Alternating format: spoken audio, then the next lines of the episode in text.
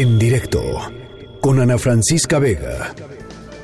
Luis Miguel González, Economía.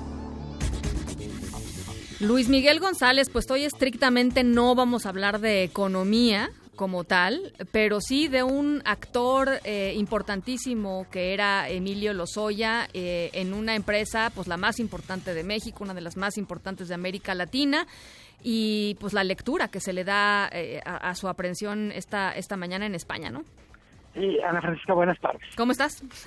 Eh, todo bien. A ver, creo por un momento, y permíteme no hablar de él en la parte de corrupción, sino como administrador de Pemex.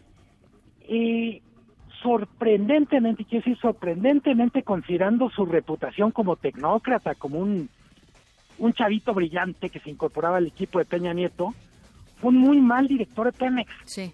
En su gestión, la deuda de Pemex prácticamente se duplica, mientras se cae la producción, se derrumban las refinerías. Insisto, si por un momento sacáramos de, de la película todo el escándalo que hay ahorita de el dinero de Odebrecht, los contratos con OHL, la, el astillero, el, los números que entrega Lozoya como director de Pemex son paupérrimos. Sí. ¿Por qué es relevante esto? Hay que tener en cuenta, Ana Francisca, él es el primer director de Pemex después de la reforma energética. En teoría, es un director que tiene más autonomía de gestión, más capacidad de tomar decisiones que ninguno de los directores previos. Claro. En ese contexto, insisto, a los jueces les corresponderá en su momento definir qué tan culpables de los casos de corrupción. Pero los números a la vista indican que fue uno de los peores directores de Pemex solo por los resultados. Ahora, la empresa pasa a tener una deuda, digamos, empieza el sexenio con 47 mil, 48 mil millones de dólares los tres años de los Lozoya la llevan prácticamente a la zona de los 90 mil. Híjole. Eh, la producción no levanta, la refinación cae, se desploma y en buena medida lo que caracteriza la gestión de los hoy en ese sentido, yo diría es mucho ruido y pocas nueces. Sí, sí, sí, sí. Él hablaba de transformar Pemex, de volverlo una empresa que funcionaría con los criterios, con los mejores criterios del sector privado, pero en la práctica la volvió más una especie de empresa soviética que una empresa de Wall Street. Ahora, uno podría argumentar, yo creo que no sé si con facilidad o no, pero uno podría decir, bueno, pues es que su, su atención no estaba precisamente en la eficiencia en la paraestatal, ¿no? No, no. Yo creo que la atención andaba en otros lados. Sí, y, y ahora sí es importante en ese sentido entrar a las acusaciones que hay sobre él. Sí. Cada una de ellas es tan grave en sí misma que pues aguanta no solo un proceso eh, judicial penal, sino casi una película. A ver, dicen, insisto, solo es a partir de testimonios, en algunos casos anónimos, que una persona en su entorno cobraba hasta 50 mil dólares por gestionar una cita con él para hacer negocios. Obviamente si alguien pagaba 50 mil dólares, pues iba a ganar algo más. Eh, todo este tema del hilo de Odebrecht eh, es Odebrecht le ve le ve pinta de precandidato presidencial y decide apostar por él.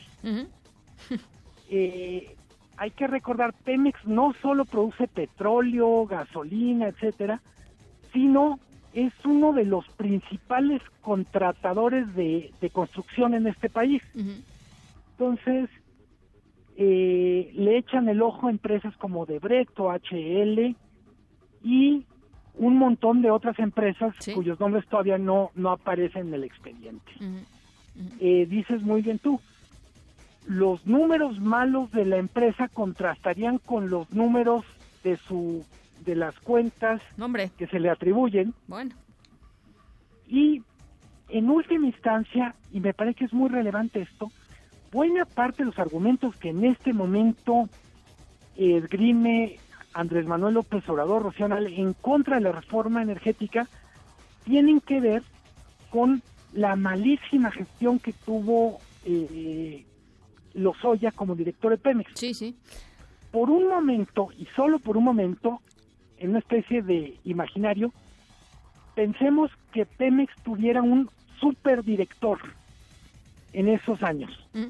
Entonces, uno diría, la reforma energética correspondió con una modernización, con alguien que le dio la vuelta a la empresa y que además fue capaz de competir con una competencia nueva.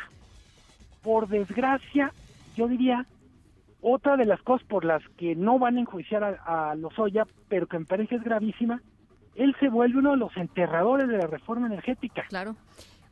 Es decir, en buena medida la contrarreforma energética es posible por la pésima gestión de Lozoya. Ese es para mí un tema que no va a aparecer en el expediente, pero en términos de en qué punto estamos en el sector energético, es muy relevante. Ahora, eh, eh, digamos, esta, esta mala actuación como, como director de Pemex, acompañada de eh, el expediente eh, judicial, digamos, que, que, que, aparentemente además cada vez es más grueso, el, director de el titular de la Unidad de Inteligencia Financiera dice que hay dos casos más que todavía no se han judicializado, ¿no? Pero que ahí están, están armándolos, entonces esto ya daría, pues, por lo menos cuatro casos eh, en contra de, de Emilio Lozoya. Eh, y lo que ha dicho el, el, propio abogado de Emilio Lozoya, que dice, pues él no, él no actuaba solo. Eh, pues todo esto manchaba o todo esto tocaba de alguna manera también al presidente Enrique Peña Nieto, ¿no? Sí, eh, hay que ponerla, ¿cómo funciona el Consejo de Pemex? Pemex tiene en el, en el Consejo a un representante de Hacienda y un representante de Energía eh, para que Lozoya actuara, mínimo tenía la complacencia de la gente de Hacienda y de Energía, tratándose de una empresa tan importante, es imposible que las decisiones las pudiera operar eh, solo. Claro. También del otro lado, hay que eh, el argumento del abogado de Lozoya por momentos lo quiere poner como un director débil, como prácticamente un un pobre muchacho eh, manipulado, ¿no? Literalmente manipulado por para decirlo por el secretario de Hacienda Videgaray y por el propio presidente de manera indirecta.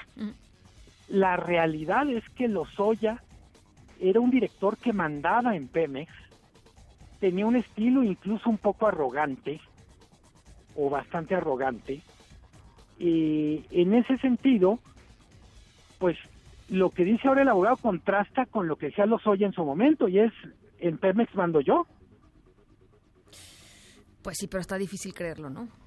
Sí. O sea, está ver, muy, está no muy complicado solo, creerlo.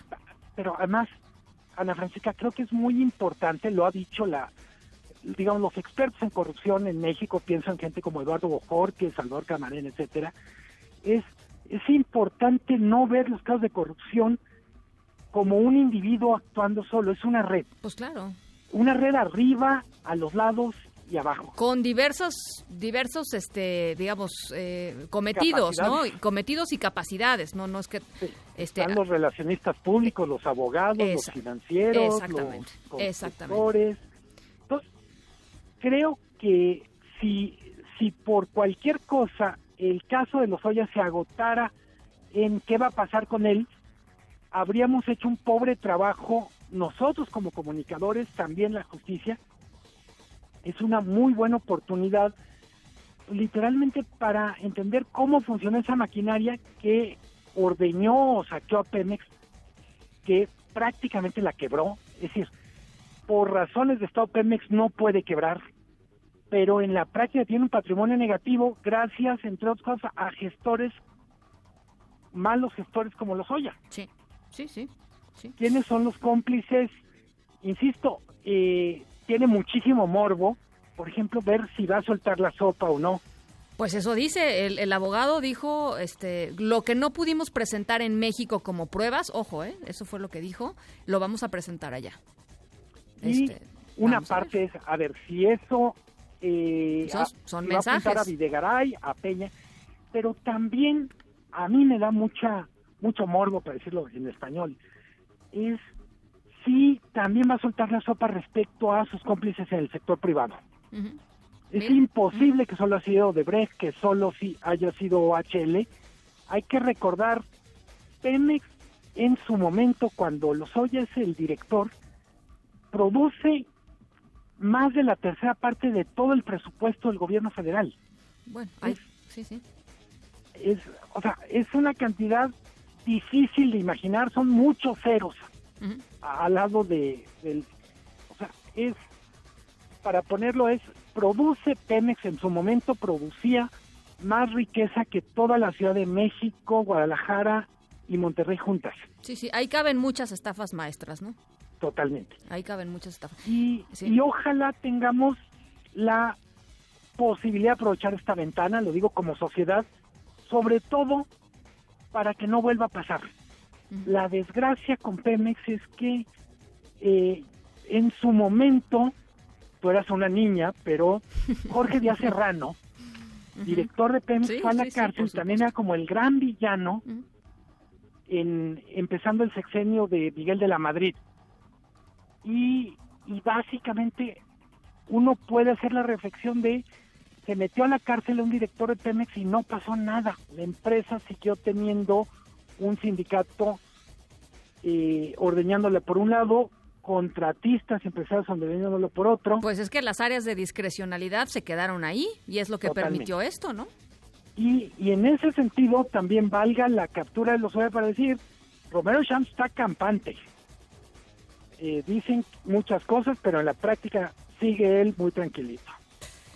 Bueno, pues la verdad sí, va- vamos a ir viendo cómo se, cómo se desarrolla todo este tema. Teníamos ganas de platicar justo sobre Emilio Lozoya desde un punto de vista distinto, ¿no? Darle, darle y recordar eh, cómo fue su paso por Pemex y, y cómo fue, pues, eh, esto, ¿no? El, el- el legado, el legado mal logrado que dejó, por supuesto, en Pemex. Como, ahora sí, como el legado de Atila por Europa. Exactamente, donde- exactamente. Donde el caballo puso la pezuña, no volvió a crecer el pasto. Exactamente. No, ya, no, ya no puedo agregar nada más, Luis Miguel, te, te agradezco mucho. Te mando un abrazo muy fuerte, Ana Francisca. En directo con Ana Francisca Vega.